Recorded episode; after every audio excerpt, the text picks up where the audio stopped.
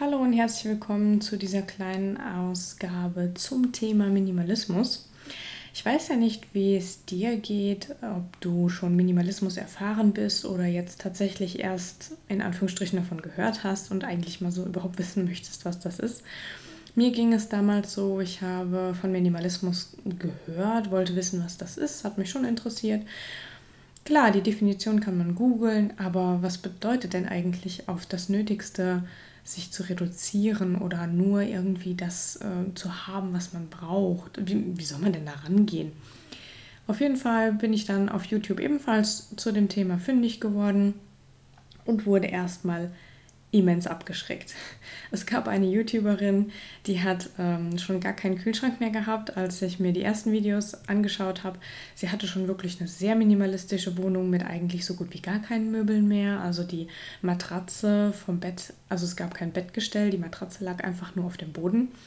Und dann hatte ich ich weiß nicht, ein, zwei Wochen später dann nochmal auf ihrem Kanal vorbeigeschaut und dann hat sie tatsächlich ihre Küchenzeile verkauft. Das muss ich sagen, fand ich wirklich ein bisschen zu extrem und es hat mich so dermaßen abgeschreckt, wo ich dachte, okay, Minimalismus ist absolut überhaupt nicht mein Ding. Ich möchte nicht in einer Wohnung sitzen, die keine Möbel mehr hat und keine Küchenzeile und wo ich dann zum Essen auf dem Boden sitzen muss mit den zwei Schüsseln, die ich noch besitze. Das wollte ich nicht. Mit der Zeit habe ich aber festgestellt, dass jeder Minimalismus für sich selber interpretiert und vor allen Dingen auch umsetzt.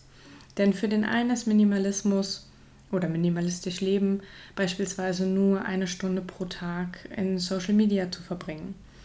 Oder keinen Kleiderschrank in Form von 350 Teilen zu besitzen, sondern dass der Kleiderschrank nur 100 Teile besitzt. Also ich spreche jetzt von T-Shirts, Pullovern und Hosen. Dass man sich dann wirklich nur auf das Nötigste begrenzt, beziehungsweise auf Sachen, die einem passen, die zueinander passen und die man dann aus dem Kleiderschrank nehmen kann und man zieht sie an und man ist praktisch fertig. Also man muss sich nicht nochmal umziehen.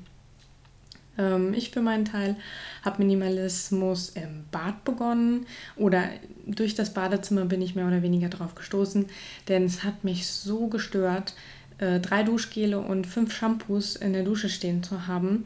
Es hat so viel Platz weggenommen und jedes Mal, wenn ich geduscht habe und ich wollte ein Duschgel rausnehmen, ist mindestens irgendwas runtergefallen und wenn ich richtig viel Pech hatte, dann ist mir eine volle Duschgelflasche auch noch auf den Zeh gefallen und jedem, der das schon mal passiert ist, weiß, das tut weh. Und es ist mir wirklich sehr auf die Nerven gegangen und ich wollte daran etwas ändern. Jetzt habe ich natürlich am Anfang begonnen, einfach die Masse zu reduzieren. Das ist auch vollkommen in Ordnung, wer dann ab dem Zeitpunkt stehen bleibt, der dann sagt, hey, ich habe ein Shampoo und ein Duschgel, das reicht mir. Vollkommen in Ordnung. Ich für meinen Teil war dann im Hinblick auf, es ist eine Plastikverpackung, äh, dann schon angefixt, da noch irgendwie Alternativen zu finden. Und die habe ich tatsächlich auch gefunden. Am Anfang habe ich meine Haare mit Roggenmehl gewaschen. Ähm, ja, das funktioniert. Das funktioniert sogar sehr gut. Kostet auch nicht viel Geld, ist allerdings ein bisschen gewöhnungsbedürftig und weil, wenn man unterwegs ist, auf Reisen oder so, ist Roggenmehl schon ein bisschen unkomfortabel. Dementsprechend bin ich dann doch lieber auf Haarseife umgestiegen. Und die Haarseife benutze ich dann aber auch für den ganzen Körper. Das heißt, ich habe überhaupt kein Duschgel oder gar kein Shampoo mehr in der Dusche stehen, sondern ich habe mich wirklich auch nur noch auf ein Hartseifenstück sozusagen minimalisiert. Das bringt so viele Vorteile mit sich. Also betrachten wir jetzt wirklich nur mal die Sektion Badezimmer bzw. die Sektion Dusche. Ich spare immens viel Geld, denn ich habe die Haarseife, die hält ewig lange. Dafür habe ich ein, zwei Euro bezahlt und die hält wirklich Minimum ein halbes Jahr, wenn nicht sogar noch länger. Das heißt, auf den Monat runtergebrochen sind das wirklich Centbeträge. Äh, ich spare immens viel Platz, gerade auch in der Dusche. Und ich spare Zeit. Äh, nicht nur während dem Duschen, weil ich nicht mir jetzt noch überlegen möchte, welches Shampoo ich benutzen möchte, sondern auch in Bezug auf Putzen. Denn alles das, was man ja im Bad stehen hat, zumindest der ein oder andere, putzt ja dann auch mal drüber. Und jedes Mal, wenn ich die Dusche sauber machen äh, wollte oder musste, dann habe ich die ganzen Flaschen rausgeräumt. Dann habe ich die Flaschen an sich sauber gemacht. Dann habe ich den Bereich unter den Flaschen sauber gemacht und geputzt. Und dann musste ich die Flaschen natürlich auch alle wieder reinstellen. Das brauche ich jetzt alles gar nicht mehr. Das heißt, ich spare immens viel Zeit, was das angeht. Und ich schone auch noch die Umwelt.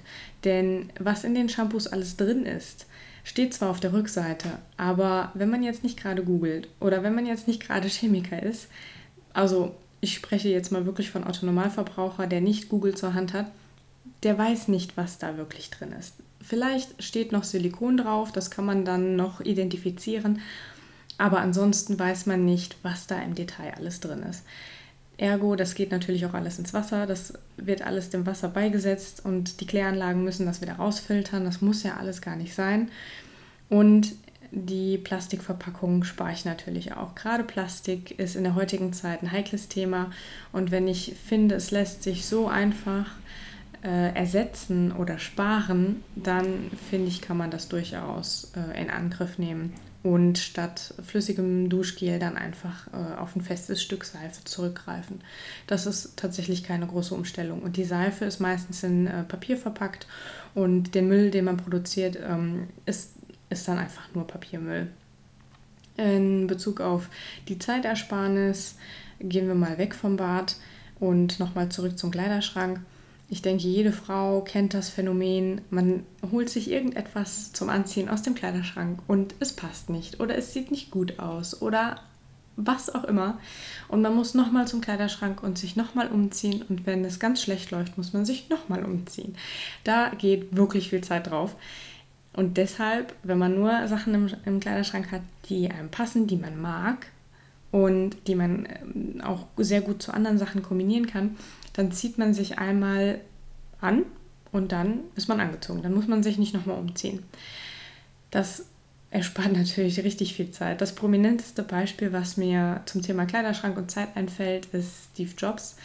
Der hatte ja von T-Shirts und Hosen, ähm, beziehungsweise von den gleichen T-Shirts und den gleichen Hosen irgendwie fünffache oder zehnfache Ausführung. Ich weiß es schon gar nicht mehr. Auf jeden Fall, er hat immer das gleiche angezogen. Einfach aufgrund der Zeitersparnis. Er wollte keine Zeit damit verbringen, vor dem Kleiderschrank Zeit zu verschwenden, um sich zu überlegen, was man anzieht. Gut, es gibt Ausnahmen, es gibt beispielsweise Bürojobs oder Jobs, wo man ähm, gut aussehen muss, wo man keine Uniform hat, sondern privat dafür verantwortlich ist. Es gibt Ausnahmen, wirklich. Ähm, versteht mich da jetzt nicht falsch. Äh, das fällt da auch nicht drunter. Wie gesagt, jeder kann den Minimalismus für sich selber interpretieren und für sich selber umsetzen. Ich habe das im Bad wirklich für mich persönlich auf die Spitze getrieben, aber es ist mir auch wirklich leicht gefallen, das umzusetzen. Vor allen Dingen mit den ganzen Vorteilen, die das mit sich bringt. Der größte Ansporn für mich persönlich war der, der Geld. Ähm, Punkt, also die finanzielle Ersparnis. Denn das, klar ist das im Monat nicht viel Geld, was da zusammenkommt, wenn man jetzt ein Shampoo für 80 Cent kauft. Aber rechnet das mal aufs Jahr rauf. Oder wenn man halt nicht nur ein normales Shampoo kauft, sondern noch irgendeins von, ich weiß nicht, L'Oreal, Schwarzkopf, wie auch immer. Das kostet dann keine 80 Cent, sondern 1,99. Und ich hatte teilweise sogar Shampoos aus der Apotheke. Da habe ich dann für 200 Milliliter ähm, Shampoo was waren es, 14 Euro bezahlt, 15 Euro, ich weiß es schon gar nicht mehr so genau, aber das ist richtig ins Geld gegangen. Denn ich habe ja nicht nur pro Monat eine Shampoo-Packung verbraucht, sondern ich habe dann teilweise schon die zweite im Monat angebrochen und das geht dann auch richtig ins Geld. Deswegen, ich hoffe, ich konnte euch den Minimalismus dahingehend ein bisschen weiterbringen, dass ihr euch auf keinen Fall abschre abschrecken lässt oder lasst, dass ihr langsam an das Thema rangeht und guckt, okay, was stört mich denn eigentlich oder was würde mich besonders interessieren, was würde ich gerne ändern in meiner Wohnung oder in meinem Leben, was würde ich gerne umstrukturieren und welcher der Vorteile, zum Beispiel der vier, die ich eben genannt habe, würde mich persönlich anspornen, um etwas zu verändern. Ich für meinen Teil werde auch hier noch zusätzliche Themen dahingehend posten und hochladen, mit denen ich mich befasse. Manche Themen ein bisschen mehr im Detail, auch mit der Haarseife. Ich habe teilweise auch Haarseife selber gemacht und so weiter und so weiter. Das würde jetzt hier den Rahmen sprengen. Deswegen würde ich mich freuen, wenn euch das Thema auch interessiert, euch dann einfach bei meiner nächsten Folge ebenfalls begrüßen zu dürfen. Falls ihr schon im Thema Minimalismus steckt und einfach nur neue Anregungen sucht, dann hoffe ich natürlich, konnte ich euch ein paar Anregungen geben. Solltet ihr gerade erst starten, dann wünsche ich euch ganz viel Erfolg und falls ihr Fragen habt, könnt ihr euch auch liebend gerne melden. Ich wünsche euch bis dahin eine gute Zeit.